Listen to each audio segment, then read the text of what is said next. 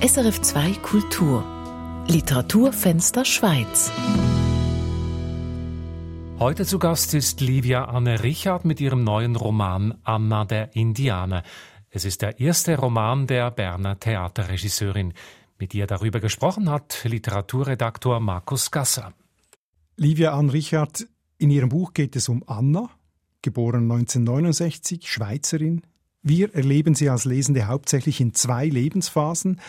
Einmal als Schulmädchen in den 70er Jahren, ganz besonders dort beim Indianerspiel mit den Buben in der Wohnsiedlung und dann noch als junge Frau im Austauschjahr in Amerika, wo sie mit ein paar verrückten oder sagen wir zumindest schwierigen Menschen es zu tun bekommt und wo sie dann auch erste Erfahrungen macht mit ihrer Sexualität. Also das ist der allgemeine Rahmen des Romans.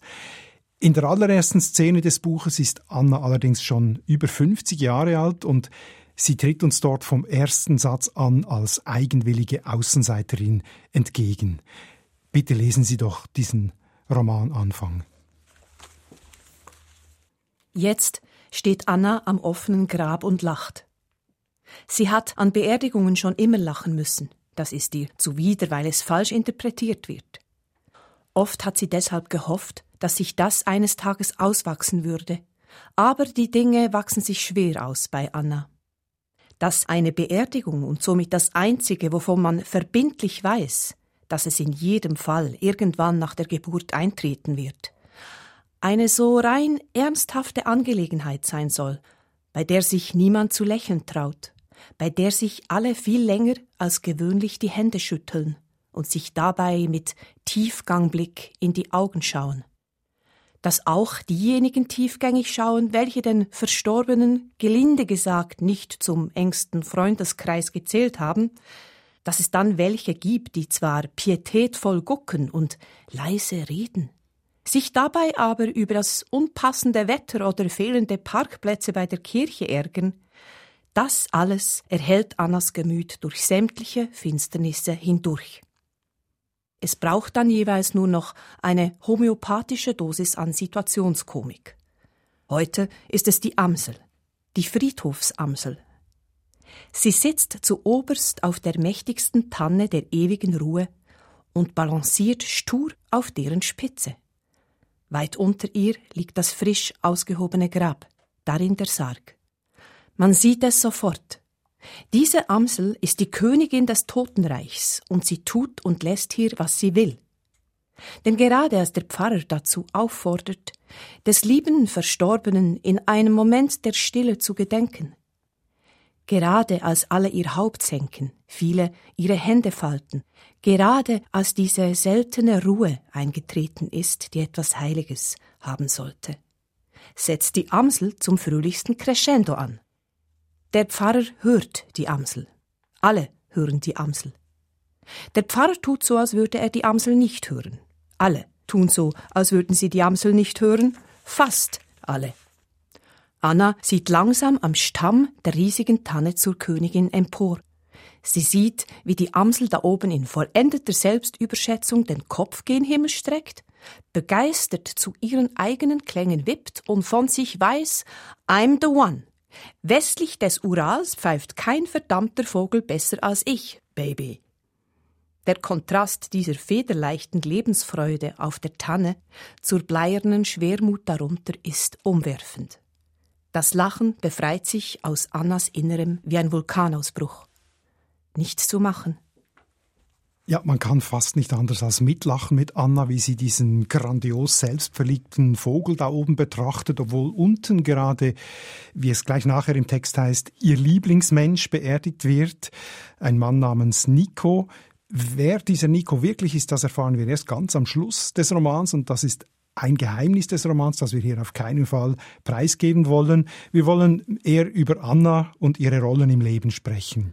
Ein Frauenleben geprägt in den 70er Jahren in der Schweiz. Livia Anrichard, was ist Anna für ein Mensch? Anna ist ein Mensch, der sich herausnimmt, sich selber zu erfinden. Anna ist, ist ein Mensch, der sich nicht in die Klischees der Gesellschaft drücken lässt. Sie, äh, es ist für sie ein Rätsel, warum man rein aufgrund von primären Geschlechtsmerkmalen überhaupt unter den Menschen einen Unterschied macht. Anna findet eigentlich das alles, auch zum Beispiel die diversen Rassen, die es auf der Welt gibt, nicht erwähnenswert. Sie sieht darin einfach ein Zeichen. Wenn jemand schwarz ist, dann äh, kommt er von da, wo, wo die Sonne mehr scheint. Das, das, sie sagt einmal, ich schaue hinter die Häute. Aber das machen ja eigentlich wahrscheinlich alle Kinder so. Aber Anna wird dann irgendwie anders. Sie passt sich nicht an. Also sie lacht an der Beerdigung auch mit 50 noch. Was fehlt ihr, dass sie sich an diese Konventionen irgendwann mal gewöhnen könnte? Äh, ich glaube nicht, dass ihr etwas fehlt, sondern ich glaube, sie hat diesen kindlichen Blick, diesen staunenden und unwertenden äh, Blick auf die Welt einfach nicht verloren. Sie sagt ja auch irgendwann im Roman, sie möchte nicht erwachsen werden, erwachen aber möchte sie schon. Anna bleibt eigentlich äh, frei und offen wie der Wind so im, im, im Geiste. Sie, sie kann sich diesen Konventionen gar nicht anschließen, die allgemeingültig in der Gesellschaft äh, sich da durchsetzen. Spielt es eine Rolle, dass sie äh, ein Kind der 70er Jahre ist, dass es in dieser Zeit halt noch viel härter war, seine Eigenheit als Mädchen zu behaupten? Also Anna hat ja äh, eine Nonna, eine Großmutter mit alten italienischen Ideen, die wahrscheinlich so heute nicht mehr geäußert würden, jedenfalls nicht hier bei uns. Bei äh, uns würde die Nonna der Anna heute wohl nicht mehr sagen, ein Mädchen hat nicht zu pfeifen oder ein Mädchen muss einen guten Sugo kochen können oder ein Mädchen sollte äh, halt dem Mann die Knöpfe ans Hemd nähen können und so weiter. Und das sind ja die Dinge, die halt Anna von klein auf hinterfragt. Wenn die, die Nonna von ihr diese Sachen verlangt, dann hinterfragt sie und sagt, ja, muss denn ein Mann kein guter Sugo ko kochen können? Oder äh, wenn das schlechtes Glück bringt für ein Mädchen, wenn es pfeift, was ist denn mit dem Kanarienvogel, wenn, wenn der pfeift und das ein Weibchen ist, was passiert denn mit ihm? Also sie hinterfragt in ihrer kindlichen Naivität, hinterfragt sie halt diese Konventionen. Und von denen gibt es in den 70er Jahren doch äh, noch ein paar mehr, wie wir mhm. in Ihrem Buch auch erfahren können, vor allem auch verkörpert durch diese Nonna. Jetzt der Titel des Romans gibt uns einen Hinweis, in welche Richtung die Eigenheit und Eigenwilligkeit von Anna geht oder gehen könnte. Anna der Indianer heißt ihr Buch. Das hat mich im ersten Moment irritiert. Es gibt ja eine weibliche Form von Indianer, Indianerin. Warum heißt das Buch nicht Anna die Indianerin? Weil Anna eben in eine männliche oder in eine, um es hormonell auszudrücken, Testosteron geschwängerten Zustand hat kommen müssen, um überhaupt sich aus dem von ihr Verlangten zu befreien. Das habe ich jetzt noch nicht verstanden. Ja. Anna kann sich ja in alles verwandeln, was sie will, Anna. Das sind Geistesreisen, die sie macht. Und als Kind äh, hat sie sich halt eben in den Indianer begeben und nicht in die Indianerin, weil das Ding ja eben war, dass sie das einzige Mädchen war und somit immer dazu verdammt ist, Quo zu spielen. Also unter 40 Buben in dieser Wohnsiedlung, unglaublicherweise, so etwas erfindet man nicht. Ich gehe Plus davon aus, zwei Windhunde, auch männlich. Ich gehe davon aus, das haben Sie selber erlebt. Äh, Fast, fast so. Es hatte zwei, drei Mädchen im Quartier, aber ähm, die waren nicht so zum Spielen geeignet. also Anna spielt Indianerlis mit diesen 40 Jungs und sie muss, wie Sie schon erwähnt haben, immer die Squaw sein und im Zelt warten und das ist ihr zu blöd. Und sie beschließt, ich will Winnetou sein und das teilt sie eines Tages auch ihrer Mutter in ihrer ganz typischen Entschlossenheit mit. Ich bitte Sie, diese Szene auch zu lesen, liebe Anne Richard. Mama, ich brauche ein Messer um den Bauch. Wozu brauchst denn du ein Messer? Weil ich morgen der Winnetou sein will, und der hat ein Messer um den Bauch. Ist nicht Mark der Winnetou? Morgen nicht mehr. Und der hat ein Messer? Ja, um den Bauch. Aber doch sicher eins aus Karton. Nein, ein ganz richtiges Messer. Da will ich aber mit seiner Mutter sprechen. Das ist doch viel zu gefährlich. Nein, wenn ich das Messer habe, passe ich auf. Winnetou passt auf. Du bist aber doch die Squaw, nicht der Winnetou. Morgen bin ich der Winnetou. Und Winnetou braucht neue Kleider. Und er braucht neue Federn um den Kopf. Wo ist denn der Kopfschmuck, den Nonna für die Squaw gemacht hat? Der tut's doch auch. Nein, da sind rosa Federn drin. Wo ist er? Den Bach runter. Ich rufe schnell Nonna an. Darf ich? Ja, dann ruf sie halt an. Also Anna setzt sich durch, wie immer kann man sagen. Ihre Beharrlichkeit führt zum Ziel. Sie setzt sich dann nach einer harten Prüfung aus bei den Jungs, um Winnetou werden zu dürfen und schafft das dann auch. Sie wird tatsächlich Winnetou in Zukunft sein. Das Winnetou-Bild, das sie hat, hat sie die, äh, kennt sie die berühmten Verfilmungen mit Beatrice und Lex Barker, dass sie dieses Bild hat?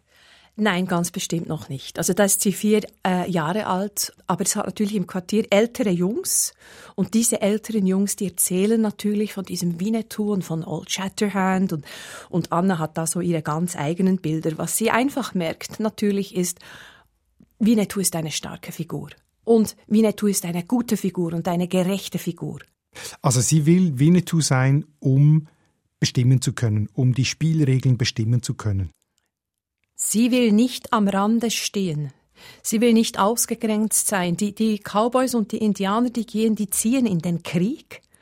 Und man verlangt von Anna, dass sie die Squaw spielt und im Zelt, das ihr die Nonna genäht hat, äh, quasi zu Hause bleibt. Und das langweilt sie. Sie will mitziehen, sie will mit, mitmachen, sie will anführen. Sie hat ja auch den Mut dazu. Sie wird ja auch Höhlenforscherin, indem sie einmal mit ihrem Freund Mark in ein unterirdisches Tunnelsystem geht, wo sie fast verloren gehen. Also sie ist auch äh, sehr äh, abenteuerlustig und mutig. Also sie hat in diesem Sinn sehr männliche Eigenschaften. Sie ist einfach eine Draufgängerin. Und ich glaube, vielleicht, äh, wenn dieses Buch einen ganz, ganz kleinen Beitrag leisten könnte, bin ich froh, dass, dass einfach dieses männliche und weibliche Prinzip hoffentlich sich je länger, je mehr auflösen wird, weil wir haben alle beides in uns und, und Anna äh, schwankt natürlich so ein bisschen hin und her, was jetzt mehr raufkommt. Das ist klar, wenn sie den, wenn sie den Winnetou verkörpert, ist sie mehr der Mann. Aber eigentlich müsste es für Anna einfach den Menschen geben und nicht, gar nicht Männer und Frauen. Gut, wir kommen jetzt gleich dazu, dass das auch einen Rollenkonflikt bei ihr dann produziert. Nach der Schule beginnt Anna eine Lehre und sie setzt sich dann aber in den Kopf, ein Austauschjahr in Amerika zu bekommen, obwohl das eigentlich nur für Gymnasiasten vorgesehen ist, aber auch das bekommt sie mit ihrer Beharrlichkeit. Und dann angekommen in Amerika muss sie sich auch gegen große Widrigkeiten durchsetzen. Also es hat Probleme in der Gastfamilie, der erste Gastvater missbraucht sie sogar. Und sie schafft es dann gegen alle Widerstände zu einer zweiten Gastfamilie zu kommen.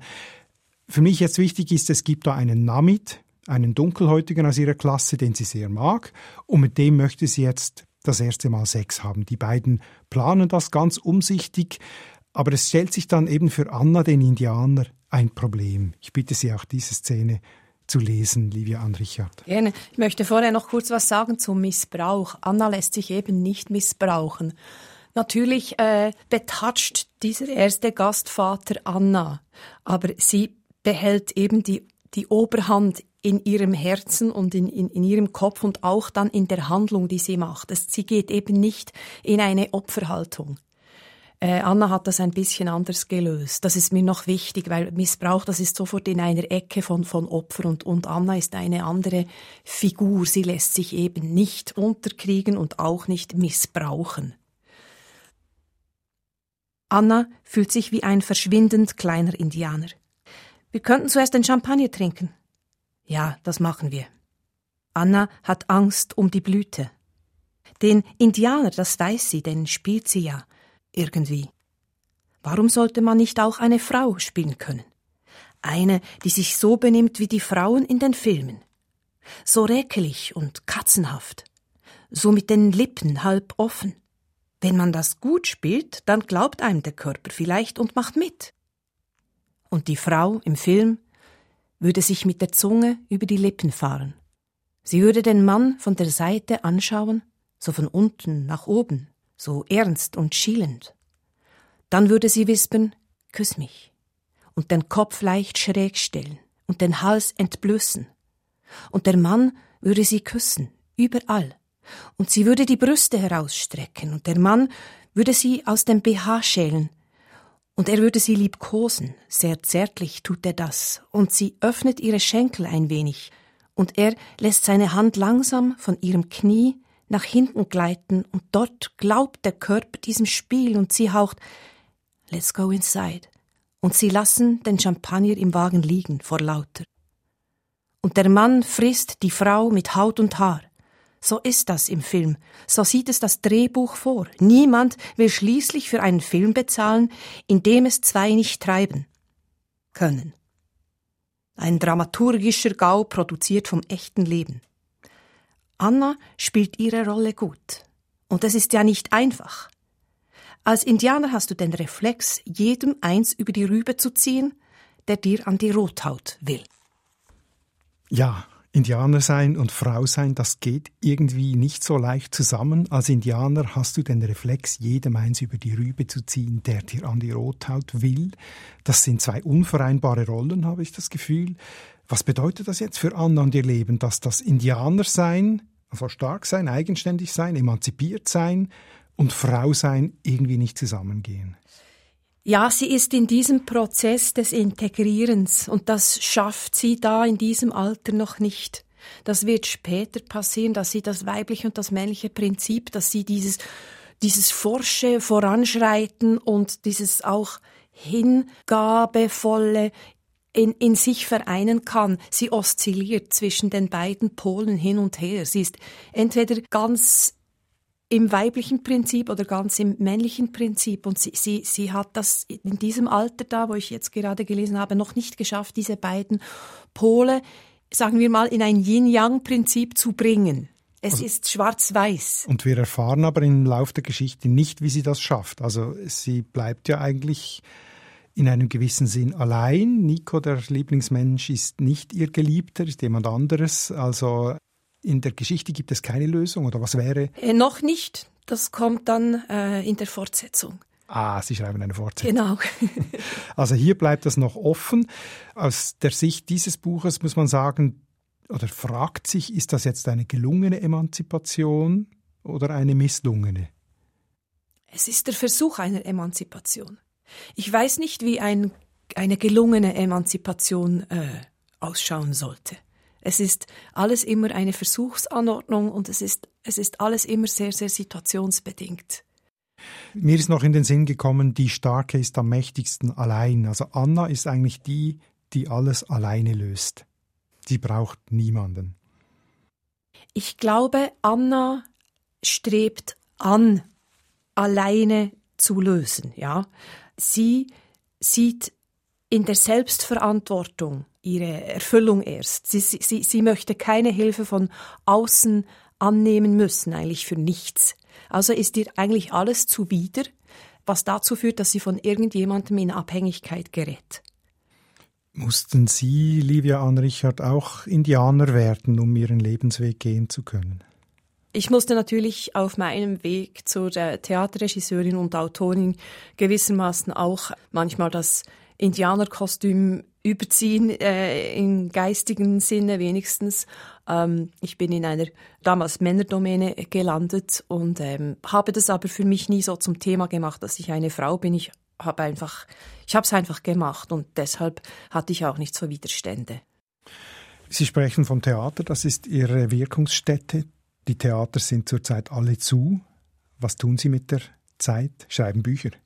Also ich ähm, habe einfach ein bisschen das, das Glück im Unglück, dass wir zwar einerseits nicht proben können äh, zurzeit äh, für das Theater Gurten diesen Sommer und ich aber andererseits jetzt diesen äh, Erstling da habe und so ein bisschen aus der Not eine Tugend gemacht habe. Wir hätten letzten Montag meine Buchvernissage gehabt im Stauffacher Bern und stattdessen habe ich jetzt die Leute angeschrieben und verschicke signierte Bücher und äh, kann mich so äh, verdörle und äh, mache das sehr gerne. Hoffe aber natürlich, dass wir sehr bald weiter proben können. Ich habe allerdings viele Risikoleute in der Truppe, weil unser Stück heißt ausgerechnet Alter Experiment Generationenhaus. Jetzt, wo man jung und alt auseinander dividiert wegen äh, Corona. Also wir stehen ziemlich schräg in der Landschaft zurzeit mit, mit dem Stückthema. Wir werden sehen. Das war Livia Anne Richard im Gespräch mit Markus Gasser. Ihr Buch Anna der Indianer ist im Kosmos Verlag erschienen. Die Versorgung mit Büchern ist glücklicherweise auch in diesen besonderen Zeiten sichergestellt. Die Buchhandlungen und auch die Bibliotheken bieten momentan einen Online- oder auch Telefonservice zum Bestellen an.